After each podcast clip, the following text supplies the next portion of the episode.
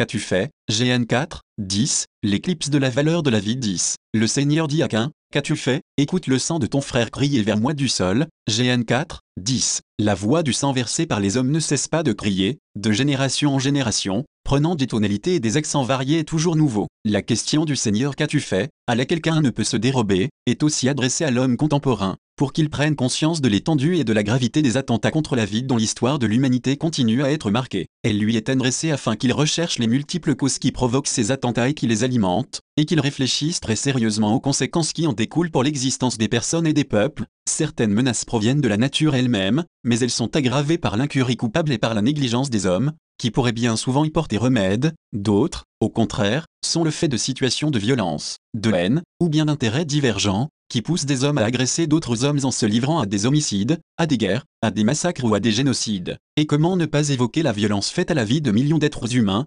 spécialement d'enfants, victimes de la misère, de la malnutrition et de la famine, à cause d'une distribution injuste des richesses entre les peuples et entre les classes sociales ou, avant même qu'elles ne se manifestent dans les guerres, la violence inhérente au commerce scandaleux des armes qui favorise l'escalade de tant de conflits armés ensanglantant le monde ou encore la propagation de germes de mort qui s'opèrent par la dégradation inconsidérée des équilibres écologiques, par la diffusion criminelle de la drogue ou par l'encouragement donné à des types de comportements sexuels qui, outre le fait qu'ils sont moralement inacceptables, laissent présager de graves dangers pour la vie, il est impossible d'énumérer de manière exhaustive la longue série des menaces contre la vie humaine, tant sont nombreuses les formes, déclarées ou insidieuses, qu'elles revêtent en notre temps 11. Mais nous entendons concentrer spécialement notre attention sur un autre genre d'attentat, concernant la vie naissante et la vie à ces derniers instants, qui présente des caractéristiques nouvelles par rapport au passé et qui soulèvent des problèmes d'une particulière gravité, par le fait qu'ils tendent à perdre, dans la conscience collective, leur caractère de crime et à prendre paradoxalement celui de droit, au point que l'on prétend à une véritable et réelle reconnaissance légale de la part de l'État et, par suite, à leur mise en œuvre grâce à l'intervention gratuite des personnels de santé eux-mêmes. Ces attentats frappent la vie humaine dans des situations de très grande précarité, lorsqu'elle est privée de toute capacité de défense. Encore plus grave est le fait qu'ils sont, pour une large part, réalisés précisément à l'intérieur et par l'action de la famille qui, de par sa constitution, est au contraire appelée à être sanctuaire de la vie. Comment a-t-on pu en arriver à une telle situation? Il faut prendre en considération de multiples facteurs. À l'arrière-plan, il y a une crise profonde de la culture qui engendre le scepticisme sur les fondements même du savoir et de l'éthique, et qui rend toujours plus difficile la perception claire du sens de l'homme,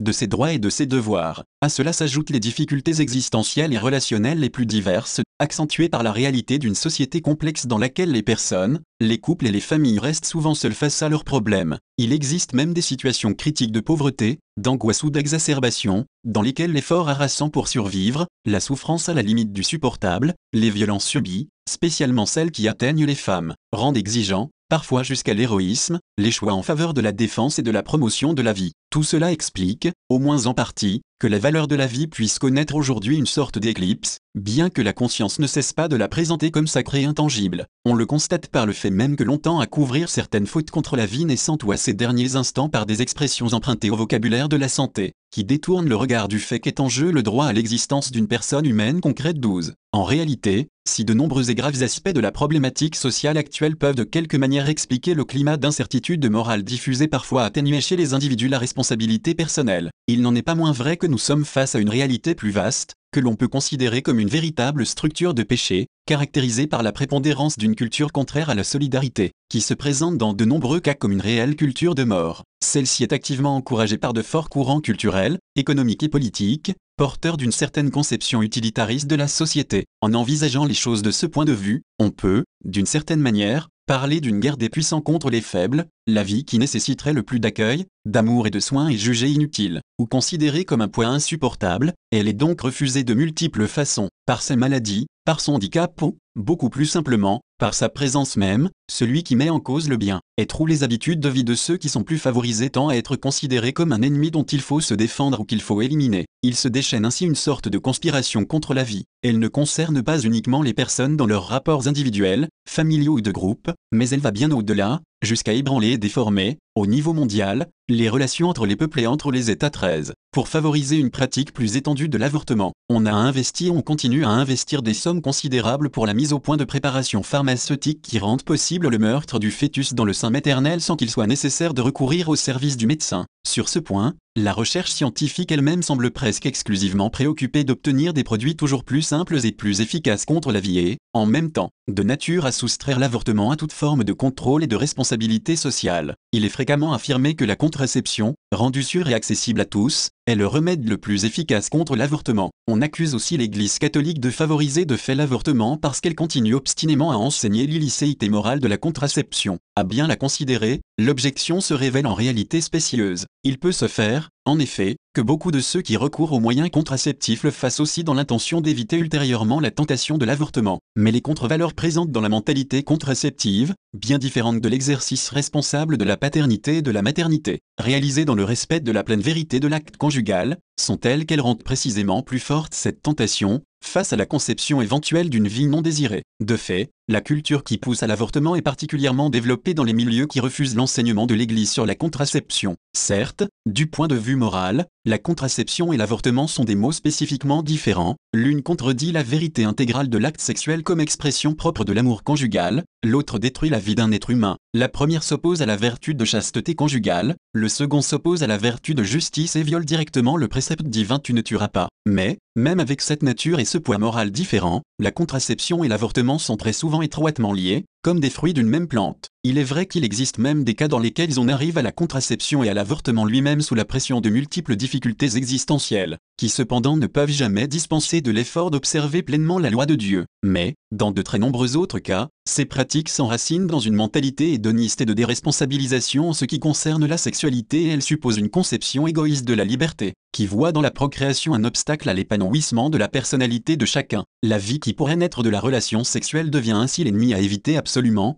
l'avortement devient l'unique réponse possible et la solution en cas d'échec de la contraception. Malheureusement, l'étroite connexion que l'on rencontre dans les mentalités entre la pratique de la contraception et celle de l'avortement se manifeste toujours plus, et cela est aussi confirmé de manière alarmante par la mise au point de préparations chimiques, de dispositifs intra-utérins et de vaccins qui, distribués avec la même facilité que les moyens contraceptifs, agissent en réalité comme des moyens abortifs au tout premier stade du développement de la vie du nouvel individu 14. Même les diverses techniques de reproduction artificielle, qui sembleraient être au service de la vie et qui sont des pratiques comportant assez souvent cette intention, ouvrent en réalité la porte à de nouveaux attentats contre la vie, mis à part le fait qu'elles sont moralement inacceptables parce qu'elles séparent la procréation du contexte intégralement humain de l'acte conjugal, 14 Ces techniques enregistrent aussi de hauts pourcentages d'échecs non seulement en ce qui concerne la fécondation, mais aussi le développement ultérieur de l'embryon, exposé au risque de mort dans des délais généralement très brefs. En outre, on produit parfois des embryons en nombre supérieur à ce qui est nécessaire pour l'implantation dans l'utérus de la femme et ces embryons surnuméraires, comme on les appelle, sont ensuite supprimés ou utilisés pour des recherches qui, sous prétexte de progrès scientifique ou médical, réduisent en réalité la vie humaine à un simple matériel biologique dont on peut librement disposer. Le diagnostic prénatal, qui ne soulève pas de difficulté morale s'il est effectué pour déterminer les soins éventuellement nécessaires à l'enfant non encore né, devient trop souvent une occasion de proposer et de provoquer l'avortement. C'est l'avortement eugénique, dont la légitimation dans l'opinion publique naît d'une mentalité, perçue à tort comme en harmonie avec les exigences thérapeutiques, qui accueille la vie seulement à certaines conditions et qui refuse la limite, le handicap, l'infirmité. En poursuivant la même logique, on en est arrivé à refuser les soins ordinaires les plus élémentaires, et même l'alimentation, à des enfants nés avec des handicaps ou des maladies graves. En outre, le scénario actuel devient encore plus déconcertant en raison des propositions, avancées ça et là, de légitimer dans la même ligne du droit à l'avortement, même l'infanticide, ce qui fait revenir ainsi à un stade de barbarie que l'on espérait avoir dépassé pour toujours 15. Des menaces non moins graves pèsent aussi sur les malades incurables et sur les mourants, dans un contexte social et culturel qui, augmentant la difficulté d'affronter et de supporter la souffrance, rend plus forte la tentation de résoudre le problème de la souffrance en l'éliminant à la racine par l'anticipation de la mort au moment considéré comme le plus opportun. En faveur de ce choix, se retrouvent souvent des éléments de nature différente, qui convergent malheureusement vers cette issue terrible. Chez le sujet malade, le sentiment d'angoisse, d'exacerbation et même de désespérance, provoqué par l'expérience d'une douleur intense et prolongée, peut être décisif. Cela met à dure épreuve les équilibres parfois déjà instables de la vie personnelle et familiale, parce que, d'une part, le malade risque de se sentir écrasé par sa propre fragilité malgré l'efficacité toujours plus grande de l'assistance médicale et sociale, d'autre part, parce que, chez les personnes qui lui sont directement liées. Cela peut créer un sentiment de pitié bien concevable même s'il est mal compris. Tout cela est aggravé par une culture ambiante qui ne reconnaît dans la souffrance aucune signification ni aucune valeur, la considérant au contraire comme le mal par excellence à éliminer à tout prix. Cela se rencontre spécialement dans les cas où aucun point de vue religieux ne peut aider à déchiffrer positivement le mystère de la souffrance. Mais, dans l'ensemble du contexte culturel, ne manque pas non plus de peser une sorte d'attitude prométhéenne de l'homme qui croit pouvoir ainsi s'ériger en maître de la vie et de la mort, parce qu'il en décide, tandis qu'en réalité il est vaincu et écrasé par une mort irrémédiablement fermée à toute perspective de sens et à toute espérance. Nous trouvons une tragique expression de tout cela dans l'expansion de l'euthanasie, masquée et insidieuse, ou effectuée ouvertement et même légalisée. Mis à part une prétendue pitié face à la souffrance du malade, l'euthanasie est parfois justifiée par un motif de nature utilitaire, consistant à éviter des dépenses improductives trop lourdes pour la société. On envisage ainsi de supprimer des nouveaux-nés mal formés, des personnes gravement handicapées ou incapables, des vieillards, surtout s'ils ne sont pas autonomes, et des malades en phase terminale. Il ne nous est pas permis de nous taire face à d'autres formes d'euthanasie plus mais non moins graves et réelles. Celles-ci pourraient se présenter, par exemple, si, pour obtenir davantage d'organes à transplanter, on procédait à l'extraction de ces organes sans respecter les critères objectifs appropriés pour vérifier la mort du donneur 16. Fréquemment, des menaces et des attentats contre la vie sont associés à un autre phénomène actuel, le phénomène démographique. Il se présente de manière différente dans les diverses parties du monde. Dans les pays riches et développés, on enregistre une diminution et un effondrement préoccupant des naissances. À l'inverse, les pays pauvres connaissent en général un taux élevé de croissance de la population, difficilement supportable dans un contexte de faible développement économique et social, ou même de grave sous-développement. Face à la surpopulation des pays pauvres, il manque, au niveau international, des interventions globales, des politiques familiales et sociales sérieuses, des programmes de développement culturel ainsi que de production et de distribution juste des ressources, alors que l'on continue à mettre en œuvre des politiques antinatalistes. La contraception, la stérilisation et l'avortement doivent évidemment être comptés parmi les causes qui contribuent à provoquer les situations de forte dénatalité. On peut facilement être tenté de recourir à ces méthodes et aux attentats contre la vie dans les situations des explosions démographiques. L'antique pharaon,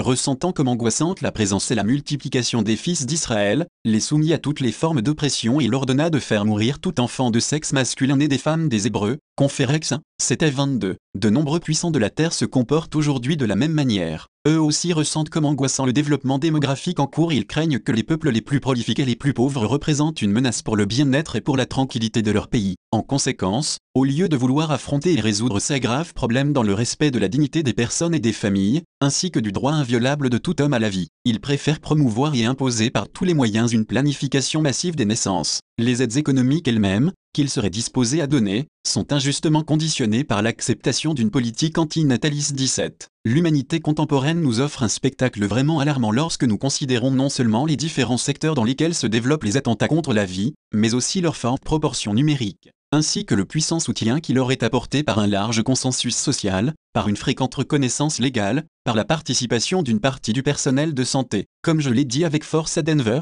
à l'occasion de la huitième journée mondiale de la jeunesse, les menaces contre la vie ne faiblissent pas avec le temps. Au contraire, elles prennent des dimensions énormes. Ce ne sont pas seulement des menaces venues de l'extérieur, des forces de la nature ou des caïns qui assassinent des abeilles, non, ce sont des menaces programmées de manière scientifique et systématique. Le XXe siècle aura été une époque d'attaques massives contre la vie, une interminable série de guerres et un massacre permanent de vies humaines innocentes. Les faux prophètes et les faux maîtres ont connu le plus grand succès 15 au-delà des intentions, qui peuvent être variées et devenir convaincantes au nom même de la solidarité. Nous sommes en réalité face à ce qui est objectivement une conjuration contre la vie, dans laquelle on voit aussi impliquer des institutions internationales, attachées à encourager et programmer de véritables campagnes pour diffuser la contraception, la stérilisation et l'avortement. Enfin, on ne peut nier que les médias sont souvent complices de cette conjuration, en répandant dans l'opinion publique un état d'esprit qui présente le recours à la contraception, à la stérilisation, à l'avortement et même à l'euthanasie comme un signe de progrès et une conquête de la liberté, tandis qu'il dépeint comme des ennemis de la liberté et du progrès les positions inconditionnelles en faveur de la vie.